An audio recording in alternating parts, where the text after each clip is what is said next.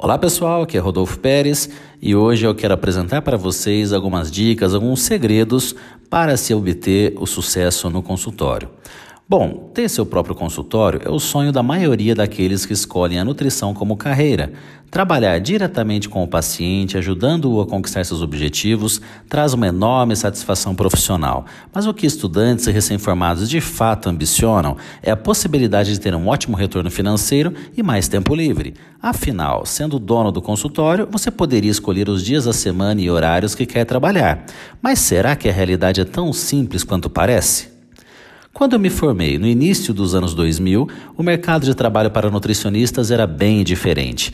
Viver só com o lucro do consultório era uma missão quase impossível. Os nutricionistas mais conhecidos eram professores que, uma ou duas vezes na semana, abriam a agenda para complementar a renda. E por que faziam isso? Simples, porque não havia procura. Sabendo disso, recém-formado, nem passava pela minha cabeça ter o meu próprio consultório. O que eu queria e fui atrás era atender em um espaço pouco explorado na época, mas cheio de possíveis pacientes, as academias de ginástica. E foi o que fiz durante cinco anos. Só decidi montar um consultório porque, com o passar do tempo, o trabalho nas academias deixou de valer a pena financeiramente falando. Os donos das academias cobravam cada vez mais caro pela utilização do espaço. Quanto maior a procura pelos meus serviços, maior seria o aluguel da sala. A situação chegou a um ponto em que eu pagava três vezes mais do que gastaria em consultório próprio. Para o nutricionista esportivo, o ambiente de uma academia de ginástica é perfeito. Todo aluno necessita de um nutricionista. Para citar um exemplo, em uma academia com mil alunos, se 10% deles se consultarem, você já consegue uma agenda excelente. Ainda hoje, trabalhar em academias é uma ótima possibilidade para quem está começando a atender.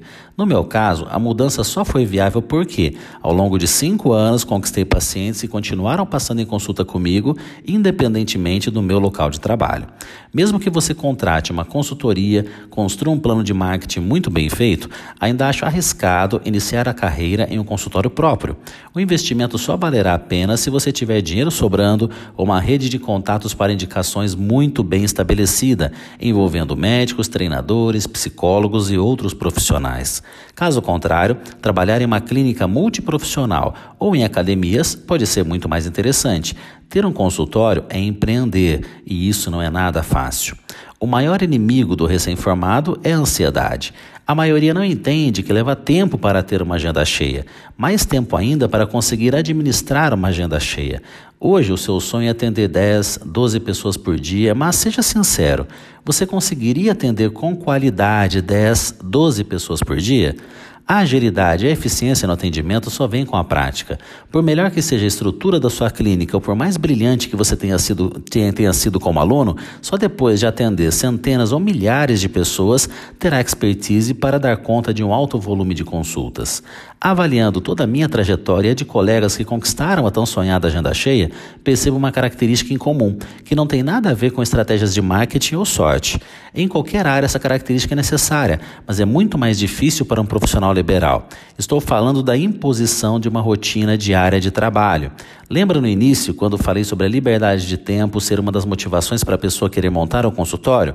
Pois essa crença de ter um consultório próprio para atender três dias na semana ou só meio período pode ser o começo do fim da sua carreira. Quer saber por que muitos profissionais não conseguem sucesso no consultório? Porque programam sua rotina de, de, trabalho de acordo com a demanda atual e não com a procura que desejam atingir. Minha sugestão para quem está começando é, desde o início, estabelecer uma rotina como se tivesse agenda lotada, independentemente de quantos pacientes estão agendados. Tem só um paciente no dia, marcado às 10 ou às 4 horas da tarde? Não importa. Você vai para o consultório às 7 da manhã e vai ficar até às 19 horas, partindo do princípio que o seu objetivo é atender 8 ou 10 pacientes por dia. Se o seu objetivo é dedicar uma parte do tempo para outras atividades, diminua a carga horária no consultório, mas tente manter uma rotina idêntica todos os dias, semana após semana.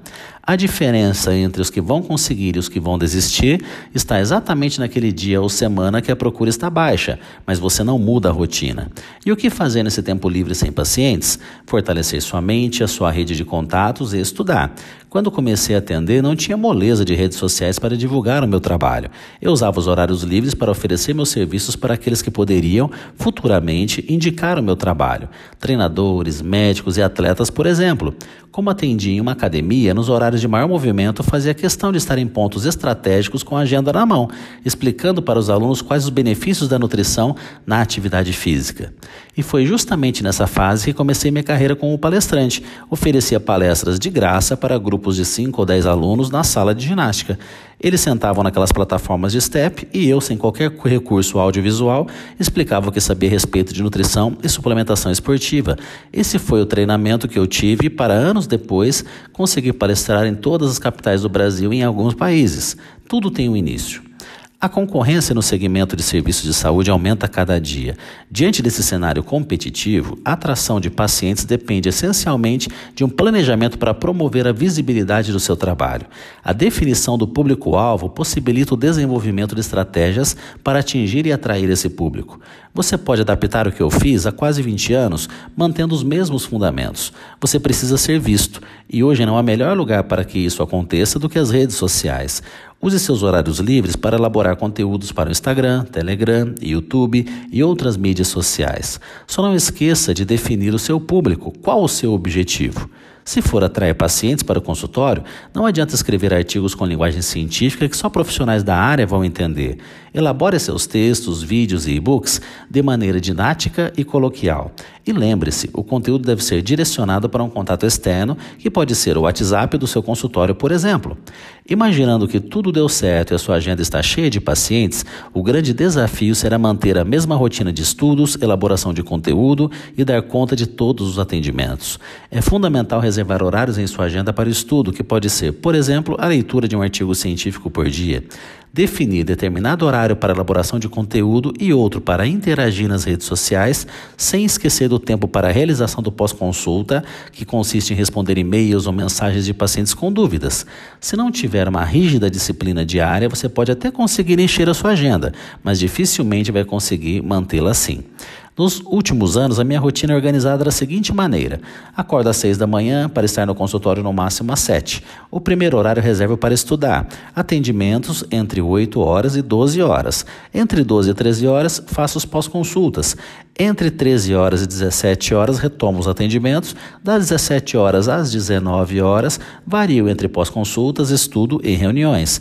Entre 19 horas e 22 horas, atividade física, incluindo nesse intervalo de tempo deslocamento para academia.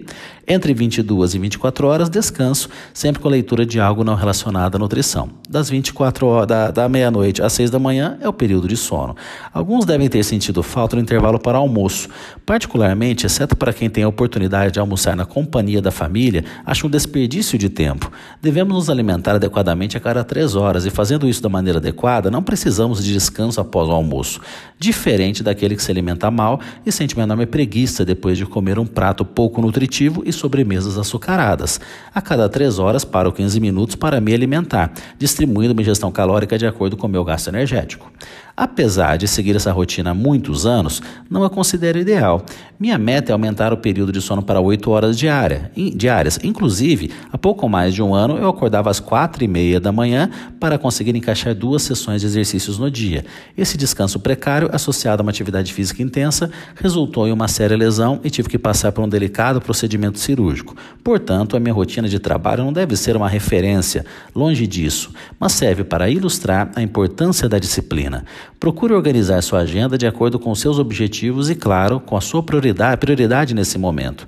Se você definir que vai trabalhar apenas quatro horas por dia, que sejam quatro horas muito produtivas. Hoje temos um grande sabotador do tempo que passa 24 horas do dia em nossa companhia, que é o smartphone. Limitar os horários de uso das plataformas digitais é fundamental. Acordar já olhando as mensagens do WhatsApp ou ir dormir buscando bobagens no Instagram, sem dúvida não vai agregar em nada na sua vida. Reserve horários específicos para essas distrações, evitando coincidi-las com momentos de trabalho, refeições, descanso, atividade física e principalmente o tempo com a sua família. Se você seguir a risca sua rotina de atividades do mundo real, nem vai lembrar de bisbilhotar a vida dos outros na internet. Outra dica que considero muito importante é tentar ser o profissional da família. Durante a consulta, não perca a chance de saber sobre o meio em que a pessoa vive. Estimule o paciente a indicar o seu trabalho para os familiares. O atendimento fica muito mais interessante tanto para o profissional quanto para os pacientes. Isso gera uma interação incrível e a chance de sucesso do acompanhamento tende a ser muito maior. Imagine uma casa onde todos tenham o mesmo objetivo, ou seja, a busca por uma vida mais saudável. Por falar em indicação, se tem uma coisa que não mudou nos últimos anos, mesmo com toda a evolução tecnológica, é o marketing boca a boca. Para que ele aconteça, hoje é preciso fornecer um atendimento surpreendente, capaz de fazer o paciente comentar sobre a sua experiência com amigos, conhecidos e até desconhecidos. As pessoas estão mais conectadas, recebem mais informações, influenciam e são mais influenciadas pela opinião dos outros. Portanto, não basta ter um ótimo consultório ou saber tudo sobre prescrição de dietas. É preciso preciso entender as necessidades do paciente físicas e emocionais e oferecer a ele uma experiência memorável.